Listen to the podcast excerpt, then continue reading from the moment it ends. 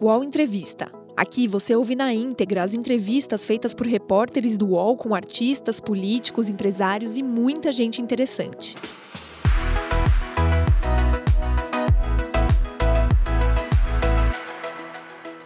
Olá, eu sou Thales Faria, do UOL em Brasília. Estou aqui com a Talita Fernandes, da Folha, também em Brasília. Estamos no estúdio do UOL e da Folha em Brasília e vamos entrevistar o senador e ex-presidente Fernando Collor de Mello. Presidente, seja bem-vindo. Muito obrigado pelo convite, é uma alegria estar aqui com vocês. O senhor passou por um período bastante difícil é, quando foi presidente, foi o presidente mais jovem a ser eleito, na época, 40 anos, em 1989, passou por um período bastante difícil, que foi o processo de impeachment, na vida política, na vida pessoal. Qual a lição que o senhor tirou desse período? Há inúmeras lições. Nós estamos falando aí de 30 anos. 30 anos representam pelo menos duas gerações. Imagine com a evolução do mundo, né, da sociedade em transformação, como nós estamos vivendo ao longo desses anos, como isso não faz com que nós nos adaptemos a esses novos tempos e como nós possamos tirar lições de tudo aquilo que nós vivenciamos né, e, e adaptá-los a uma nova realidade e, com isso, adquirirmos um crescimento é, interno, um crescimento interior, um crescimento de visão de mundo. Então, muita coisa mudou. E mudou, no meu entender, para melhor. Se eu bem me conheço, eu sou hoje uma pessoa mais aprimorada do que eu era aos meus 40 anos, quando fui eleito presidente da República, e me tornei até hoje o presidente mais jovem das Américas. O senhor já disse que está, já disse na imprensa que está revendo um filme com o governo Bolsonaro. Uhum. Quais as semelhanças e diferenças em relação a esse governo? Bom, tem uma semelhança que eu julgo importante, embora as nossas diferenças sejam maiores do que as eventuais semelhanças. Mas há uma semelhança importante. É que na campanha de 89, é, nós conseguimos utilizar o potencial da linguagem político-eleitoral da televisão com mais eficiência do que os outros candidatos. E isso foi muito importante, quase que decisivo, para que nós pudéssemos ter alcançado a vitória. E em relação à eleição de 2018, o mesmo sucedeu, porque quem melhor soube aproveitar o potencial das mídias sociais, uma mídia que surgiu agora, foi o candidato eleito. Então, essa semelhança houve. O candidato eleito em 89 foi aquele que melhor soube utilizar o instrumento televisão com a linguagem político-eleitoral. E em 2018, quem melhor soube utilizar essa nova mídia, das mídias sociais, foi o candidato eleito e hoje presidente da República. O senhor fez é, uma série de demarcações de terras indígenas no seu governo, como da, das terras Yanomamis. O presidente Bolsonaro agora pretende liberar para garimpo, ele diz que não vai demarcar mais nada de terra indígena. Queria a avaliação do senhor sobre a importância disso que foi feito no governo do senhor e como o senhor vê essa proposta do presidente Bolsonaro. Bom, eu acho que a importância da demarcação das terras indígenas, ela permanece né, e é reconhecida interna e externamente. Até porque quando há demarcação, isso significa que há uma melhor e maior fiscalização dessas terras demarcadas. E isso faz com que seja um, um instrumento de preservação e de conservação da floresta amazônica e do nosso da, da biodiversidade daquela daquele ecossistema. Ah, quando se fala, como se diz hoje em dia, que eventualmente vão destinar as terras demarcadas e as terras indígenas, as terras das populações da floresta, para o garimpo, eu fico, eu fico atemorizado, porque isso vai é, causar um enorme retrocesso na nossa política ambiental Política esta em que o Brasil vem pontificando ao longo dos anos como um grande protagonista e uma grande referência na discussão ambiental. Porque essa discussão não é não pode ficar restrita aqui aos nossos contornos geográficos. Ela é uma coisa planetária, é uma discussão planetária. Então todos têm obrigação de dar a sua opinião sem que isso possa afetar a nossa soberania. Eu acho que essa é uma discussão planetária. De que forma o senhor vê uma política em que o presidente Bolsonaro bate muito na tecla da questão da soberania, tanto de proteção da, da Amazônia, na questão do, de abrir o garimpo, terras indígenas para garimpo mesmo. Como conciliar uma política ambiental de preservação, ao mesmo tempo com uma exploração mineral e garantindo a soberania do país? De que forma você acha que isso poderia ser feito, nós não, nós não precisamos disso, meu Deus. Nós, nós, com as terras que já hoje estão desmatadas, não é, com essa expansão enorme da fronteira agrícola, atualmente com o que já está aí é, devastado, nós temos condições de duplicar com nosso, a nossa produtividade, a nossa produção agrícola, sem derrubar uma árvore sequer. Quando nós podemos fazer, conciliar muito bem o desenvolvimento econômico com a conservação da, da natureza, com a conservação da floresta. É apenas uma questão de inteligência, é uma questão de colocar em prática ah, as melhores técnicas de como se valer da biodiversidade que nos é oferecida gratuitamente e aplicá-las isso na questão em escala industrial, em escala é, de, por exemplo, da confecção de remédios, de produtos para cosméticos, que hoje é um grande mercado mundial, de para questões de medicina em termos de remédios e de ungüentos que hoje são utilizados pelos próprios indígenas, pelos próprios, uh, pelas próprias populações da floresta. Então é uma questão de enfoque. É uma questão de enfoque. Vamos destruir a floresta permitindo que haja garimpo nas terras indígenas e nas terras demarcadas? Com que objetivo? Para quê? O que, que nós vamos ganhar com isso? Só temos a perder. Não é uma atitude inteligente. O senhor diria então que está havendo um grande retrocesso no governo Bolsonaro com relação a se concretizar isso que vem sendo anunciado pelo governo atual, sem dúvida é um brutal retrocesso. E nós temos que trabalhar para tentarmos convencer aqueles arautos dessa destruição por meio de permitir o garimpo em terras indígenas de que eles estão equivocados. E eu acho que prevalecerá a razão, o bom senso, porque isso é algo que me parece é, impensável nós concretizarmos uma ação como essa. Qual a avaliação que o senhor faz desse primeiro ano do governo Bolsonaro? Um claudicante, um governo claudicante. Nós estamos hoje vivendo, é verdade, um momento de uma, de uma recuperação do ânimo é? da, do empresariado, de um modo geral, das próprias pessoas. Há um despertar de expectativas é? favoráveis em relação ao futuro, embora nosso, os nossos indicadores estejam ainda muito aquém das nossas necessidades para, por exemplo, enfrentar o drama de 12 milhões de desempregados.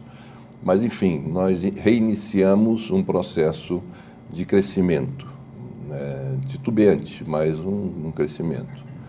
Então, esse é um fato positivo alcançarmos no final desse ano, não é uma situação como essa, saindo de uma recessão brutal como aquela que nós enfrentamos em anos anteriores. Mas me preocupa muito, do, do ponto de vista político, a ação do governo é uma ação que não vem tendo a firmeza e a objetividade e o foco necessário no sentido de se construir uma base de sustentação do governo. E como nós sabemos, num regime democrático, o governo sem maioria no Congresso não consegue governar. Então, o presidente da República é o líder político da nação. Como líder político da nação, ele tem que fazer política e fazer política pelos meios institucionais, por intermédio dos partidos políticos e dos próprios políticos. No momento em que o presidente se nega a fazer política desta forma, ele está contrariando um dogma de que a política pode se fazer ao, ao largo das conversas com as agremiações partidárias e com a classe política. Você acha, isso, oh, perdão. Você acha que isso piora em relação à saída do presidente do PSL e a fundação da Aliança para o Brasil? É uma base, ele tinha o segundo, o partido que tinha a segunda maior bancada na Câmara, e com a saída do PSL isso se fragmenta. Essa troca partidária, ela pode prejudicar ainda mais essa base? Eu acho que foi uma atitude, é, ele deve ter as suas razões, claro, sem dúvida nenhuma, que eu não, não as conheço exatamente em profundidade, como eu acho que ninguém, ninguém ainda foi dado a conhecer. Né? Mas é uma atitude intempestiva, uma atitude que temerária, porque um presidente que tem uma bancada de 53 deputados federais ele tinha que cultivar, no meu entender, salvo o melhor juízo, ele tinha que é, atender esses 53 deputados, aglutiná-los em torno de um projeto de país, chamá-los para apoiar esse projeto de país, e em torno desses 53 deputados, desse núcleo, ele formatar e compor a sua maioria parlamentar. E ele deixou isso de mão a gente está falando aqui de um erro, de erro que ele cometeu, de erros que ele está cometendo e que foram erros que o senhor, de certa maneira, também cometeu né, na não cuidando da articulação política. Perfeitamente. E nem do seu partido na época, que era o PRM. Perfeitamente. É, isso acabou resultando no, no processo de impeachment contra o senhor. O senhor acha que há risco de também resultar no processo de impeachment contra o Bolsonaro?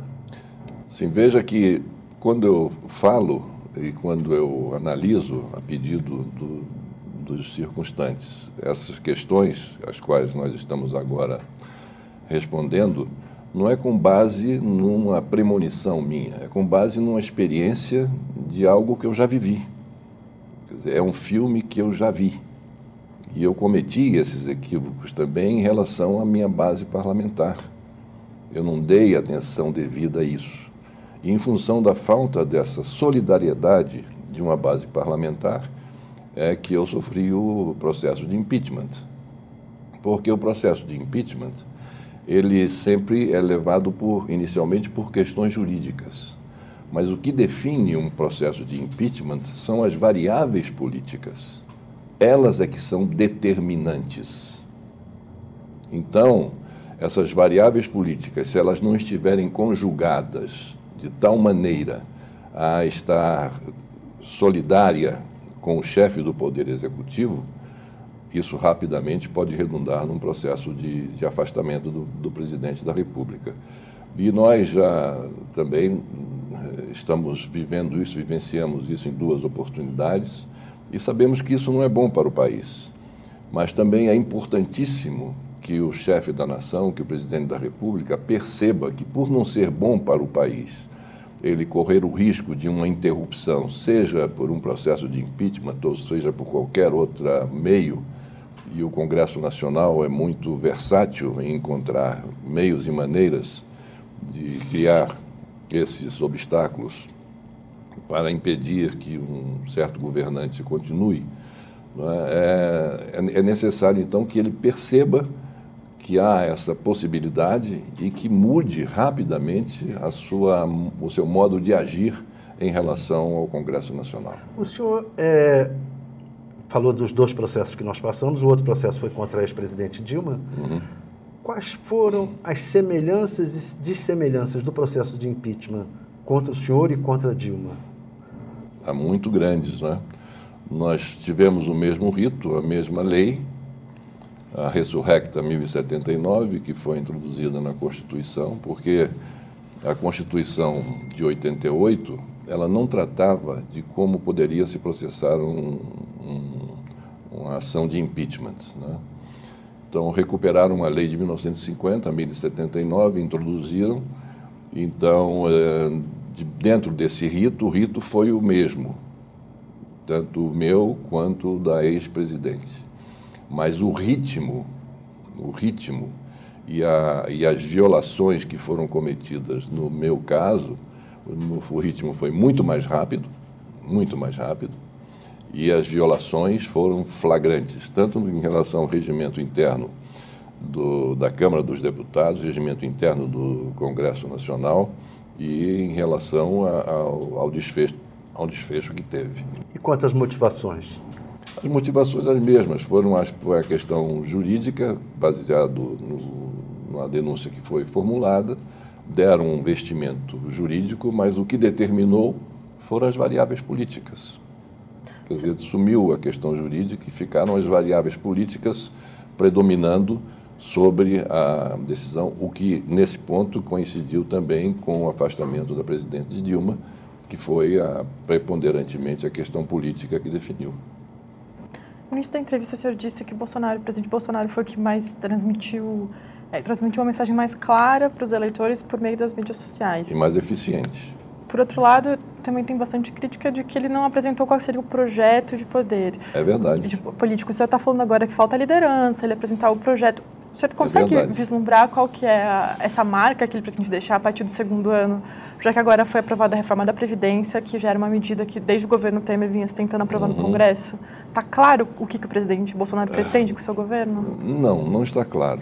Não está claro. Até porque o presidente ele não enuncia qual é esse projeto de governo e esse projeto de país. Eu faço muita questão de repetir isso porque é um, um projeto para que ele dê certo, ele precisa congregar a nação em torno dele.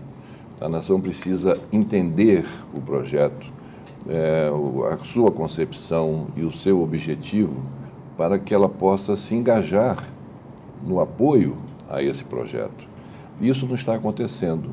Pelo fato de, na campanha, ele não ter tido oportunidade de traçar as linhas mestras do que seria o seu programa de governo, que foi uma, uma campanha muito atabalhoada, muito em que o tema dos costumes foi levada à, né, última enésima potência, não é?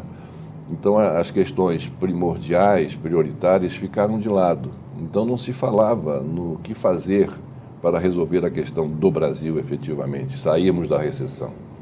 Então não houve um programa, um, um programa econômico pré-estabelecido pelo presidente e o seu grupo de assessores que pudesse ser implementado tão logo ele tomasse posse. Diferentemente do nosso caso, quando eleitos em 1989, nós iniciamos 1990, em março de, 15 de março de 90, já com um programa econômico absolutamente definido, bem contornado. E programa econômico esse que as suas linhas gerais foram tratadas nos debates e nos, nos programas eleitorais. Né? Então, quando na eleição de 89 houve uma eleição em que foi votado a favor de um candidato, mas mais do que a favor do candidato, foi votado a favor do projeto que aquele candidato estava defendendo, que foi o nosso caso, que estávamos vivendo aquele momento de uma transformação brutal na sociedade mundial com a queda do muro de Berlim, é? E o meu, meu discurso e as minhas propostas eram propostas de uma abertura comercial, de uma abertura do país para o exterior, de renegociação da nossa dívida externa, que nós estávamos em default com o sistema financeiro internacional e com isso os nossos as nossas linhas de crédito todas elas cortadas, enfim, o que não aconteceu com o atual governo. Então, o atual governo ele vem tomando medidas é, erráticas, erráticas. Né? Mas o, é, o seu, a sua proposta de governo, na, na época, era o a grande ideólogo era o José Guilherme Merchior, se bem eu me lembro. Uhum.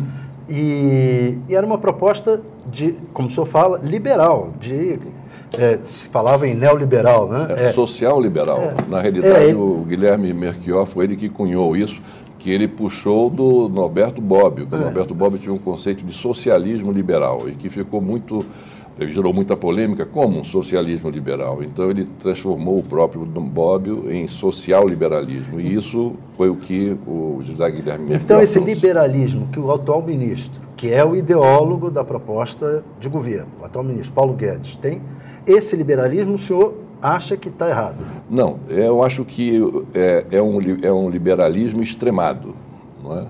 é um liberalismo do laissez-faire, laissez-passer, que é um liberalismo que está lá atrás e que não traz bons resultados, porque o laissez-faire, o laissez-passer ou a, o ultraliberalismo, que é o que vem sendo praticado no Brasil, ele perde o seu, o seu apoio e a sua consistência no momento em que ele não traz no seu bojo a preocupação com o social, a preocupação com a população de um modo geral que está sendo marginalizada na apresentação desses projetos. Então, é, esse não é um projeto social liberal como era o meu, que compunha as duas, as duas vertentes, do social e do, e do liberalismo. Então, por isso é que eu acho que essa radicalização de um programa liberal vem dando, vem trazendo algumas dificuldades e agora que nós vamos começar a perceber essas dificuldades aparecendo mais, de forma mais forte, com essas medidas que estão sendo encaminhadas para o Congresso, essas três PECs, né? mais a questão da reforma tributária, mais a questão da reforma administrativa. Enfim, agora é que eu acredito que o governo vai começar a enfrentar dificuldades na tramitação desses projetos, dessas PECs e dessas medidas provisórias no Congresso Nacional, porque já houve um esforço enorme por parte do próprio Congresso e das lideranças do Congresso, onde pontificaram o presidente Rodrigo Maia e o presidente Davi Alcolumbre, para que fosse apresentado, para que fossem aprovadas essa reforma trabalhista, que diziam que ia trazer 8 milhões de empregos imediatamente, foi um. deram com os burros na água, não, nada disso aconteceu. A reforma da Previdência, que do mesmo modo que foi vendido não vai ser entregue, não é? E essas outras reformas que estão chegando aí e que desmentem, e parte dessas reformas desmentem ou desmente o que eles, o governo, disse que iria acontecer com a aprovação dessas outras duas reformas anteriores. Tem uma agora essa carteira verde amarela do emprego dos 18 para jovens de 18 a 24 anos, em que está sendo proposto que aquele empresário que empregar um funcionário na faixa de 18 a 24 anos, ele deixa de recolher para o INSS 20% que ele hoje é obrigado a recolher, e vão taxar em 7,5% aqueles que recebem o seguro-desemprego. Então veja a incongruência. A reforma da Previdência foi aprovada com base, sobretudo, no fulcro do grande déficit da Previdência.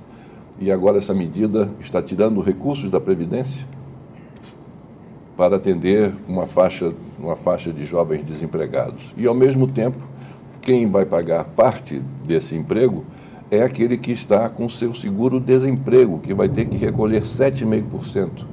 Então, são propostas, para dizer o mínimo, tem outros pontos vários, mas são propostas incongruentes, que não, não, uma coisa não se coaduna com a outra, e que bastou haver esse movimento lá no Chile, isso dito pelo próprio ministro Guedes, para que ele agora esteja calibrando o encaminhamento dessas reformas para o Congresso Nacional com o receio de que aqui, eventualmente, possa ocorrer uma movimentação como aquela que ocorreu no Chile, que, graças a Deus, vem sendo superada com muita maestria, graças à qualidade da representação política chilena.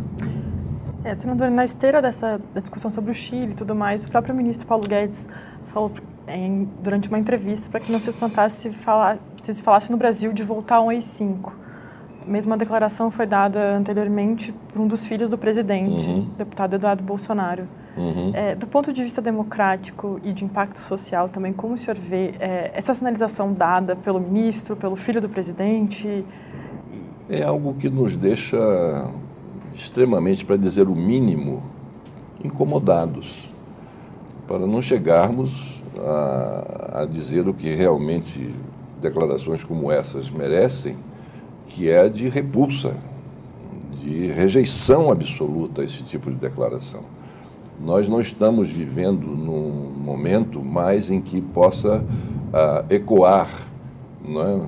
no, na nossa, no, no, inconsciente de alguns, ou no subconsciente de alguns, essa ideia de retorno do AI-5.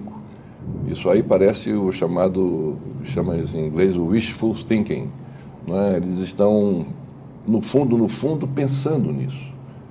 No fundo, no fundo, pensando nisso. No momento em que não há, por parte do presidente, uma repreensão rápida, imediata, contrária a essa declaração, uma dada pelo filho, a outra dada pelo ministro da Economia, nós ficamos sempre né, em sobressalto, porque cabe ao presidente da República chamar o feito à ordem e dizer: não, vocês não podem falar sobre isso. Nós temos a profissão, nossa profissão de fé em torno da Carta de 88, de conservá-la, preservá-la e fazer da nossa democracia a cláusula pétrea da nossa existência, defendendo o Estado democrático de direito. Qualquer comentário, por mais jocoso que seja, como foi jocoso o comentário feito pelo, pelo ministro Guedes, sobretudo na explicação posterior que ele deu à, à, à afirmação de que o AI-5 poderia voltar, isso é deletério, isso atrapalha, isso confunde, isso deixa o mercado internacional também sem saber direito o que está acontecendo. Mas como o ministro da Economia, que é o principal ministro desse governo, fala em retorno do AI-5, o filho do presidente fala em retorno do AI-5, e não há nenhuma resposta do presidente para impedir, de uma vez por todas, que tais declarações continuem a ser dadas, o pessoal diz assim, bom, então eles estão flertando com a volta de algo parecido com o AI-5. É isso que transmite para as pessoas. E é isso que prejudica também o andamento na, na, do governo na, na, questão política e que interfere, no final, na questão econômica. O senhor cobrou uma, uma postura mais dura do presidente, mas na visão do senhor, as outras instituições da República responderam à altura à gravidade dessas... O presidente do, da Câmara, sem dúvida, uma declaração peremptória, afirmativa, dura, séria, correta, adequada, apropriada, consentânea com o momento. O do Senado do mesmo, do mesmo modo, embora num diapasão abaixo, mas enfim. E o Supremo, na visão do senhor? Como? O senhor acha que o Supremo teria que ser, ter se posicionado em relação ao seu guardião o, da Constituição? O Supremo eh, ele ficou mais no recato, né? na, na posição de um poder mais recatado no sentido de que não entra nessa questão política. Porque se o Supremo entrasse nisso para criticar, poderia dizer, ó, oh, o Supremo novamente aí, novamente porque é o que dizem, eu, embora eu não concorde, é, vem interferindo na questão política. Então eu acho que é uma questão política e na, e na órbita política é que ela deve ser respondida. Os podcasts do UOL estão disponíveis em todas as plataformas. Você pode ver a lista desses programas em uol.com.br/podcasts. Recebe salário, faz transferência, pagamento, recarga de celular e até empréstimo, tudo sem taxa. PagBank, a sua conta grátis do PagSeguro. Baixe já o app e abra sua conta em 3 minutos. Falar interferir na questão política. O Ministério Público e a Polícia Federal são acusadas de interferir muito na questão política.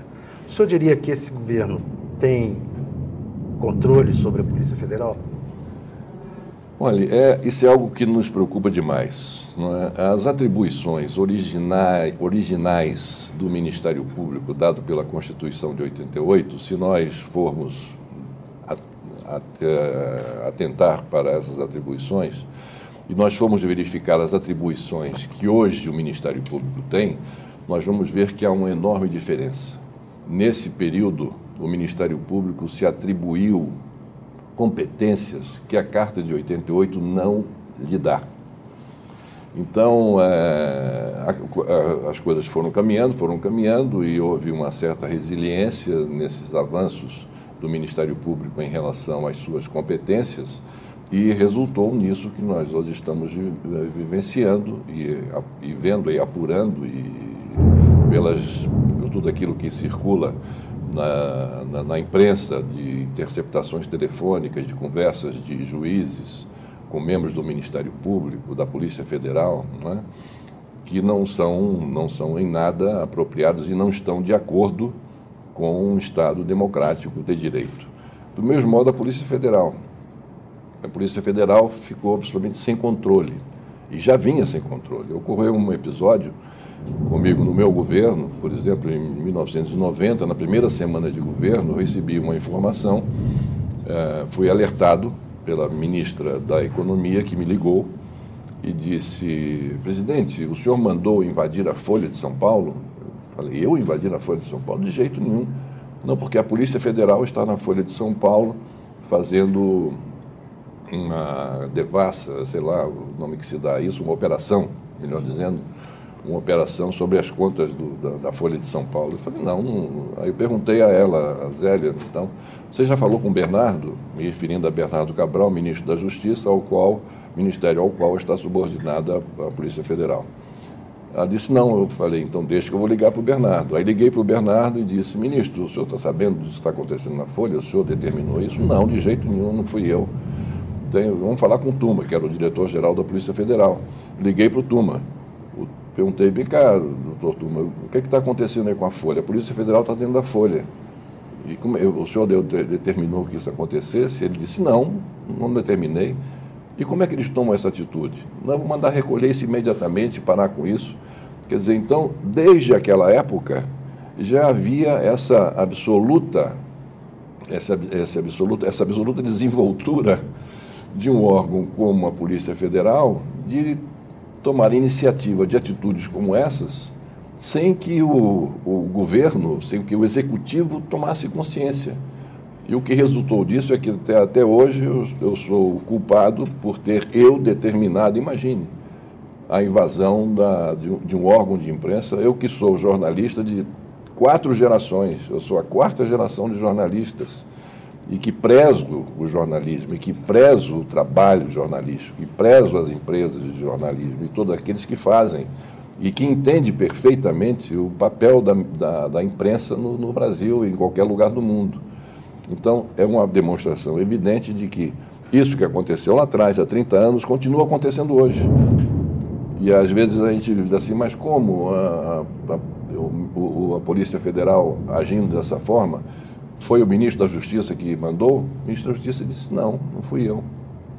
Então são esses excessos que vêm sendo cometidos em relação ao tanto com, no que diz respeito ao Ministério Público, as ações do Ministério Público, as ações da Polícia Federal, é que precisam, de alguma forma, de freios. É o, é o, é o balanço, né, os freios né, e os contrapesos né, que precisam ser aplicados nas ações dessas duas instituições.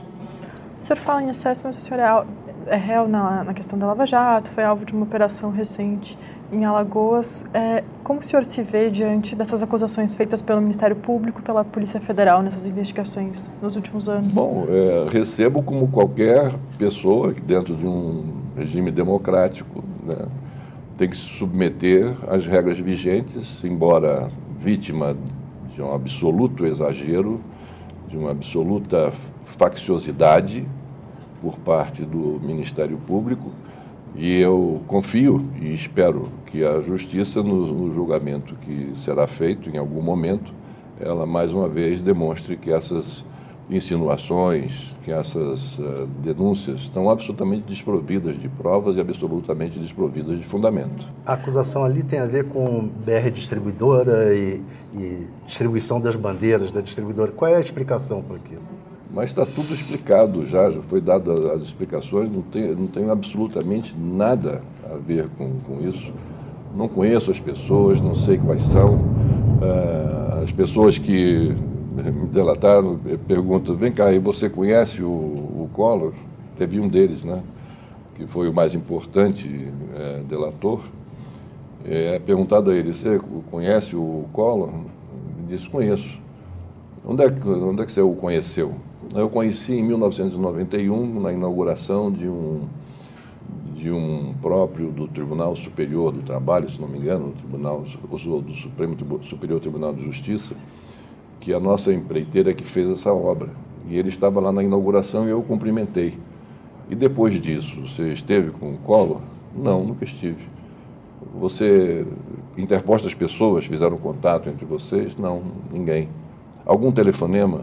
Algum e-mail? Não, não, não, não. E como é que está dizendo isso? Não, porque eu ouvi dizer. Então, nessa base do ouvir dizer, é que essas denúncias são formatadas, pelo, pelo, no caso, pela Procuradoria-Geral da República, que à época era comandada por esse que recentemente lançou um livro, não é, dizendo que, confessando que queria atirar no ministro do Supremo Tribunal Federal. Janot. Né?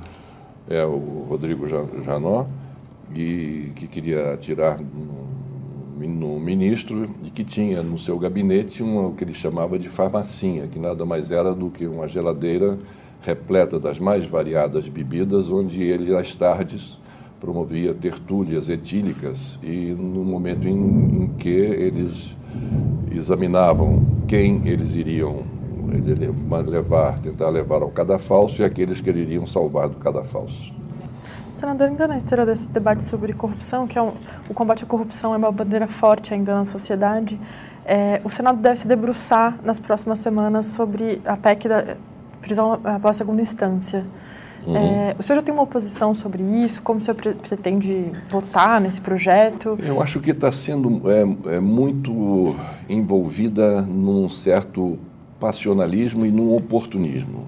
É uma questão é, do, de um momento determinado em que está se tratando de algo extremamente sério, que é um ditame constitucional e que é uma cláusula pétrea na medida, de, na medida em que esse ditame constitucional trata das garantias e direitos individuais.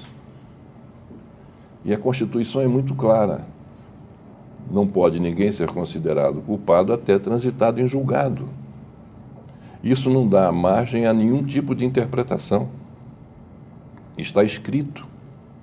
E não, não tem outra conclusão a se tirar a não ser essa de que tem que se esperar todos os recursos para se condenar alguém.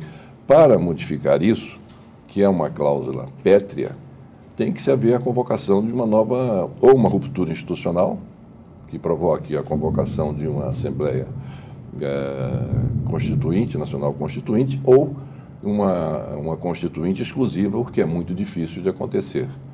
Então, eu acho que ao sabor das emoções e das paixões desencadeadas em função dessa questão da segunda instância, tendo em vista aí a, a presença do ex-presidente Lula, que é, é, o que está causando é, a figura dele, é que está levantando essas paixões, né, uns a favor, outros contra, é que isso vem sendo analisado. Então eu acho que não é o momento é, de tranquilidade, de pacificação, que nós precisaríamos para discutir um tema dessa relevância. É, o senhor fala em oportunismo, o senhor se refere especificamente ao caso do ex-presidente Lula, isso, de se voltar a isso. Porque é o que dá a, a oportunidade a essa, a essa discussão, fundamentalmente é essa questão do ex da prisão do ex-presidente. O que, que o senhor achou da liberação dele? Bom, achei que obedeceu uma decisão do Supremo Tribunal Federal, não é? que foi levado agora pela terceira vez, sendo que dessa, dessa, desta feita com repercussão geral, é? essa decisão do Supremo. Nas outras duas vezes em que houve mudança do Supremo em função de como é, vigorava na segunda instância ou não vigorava na segunda instância, eram em casos é, esporádicos, não era um caso de repercussão geral como foi esse último.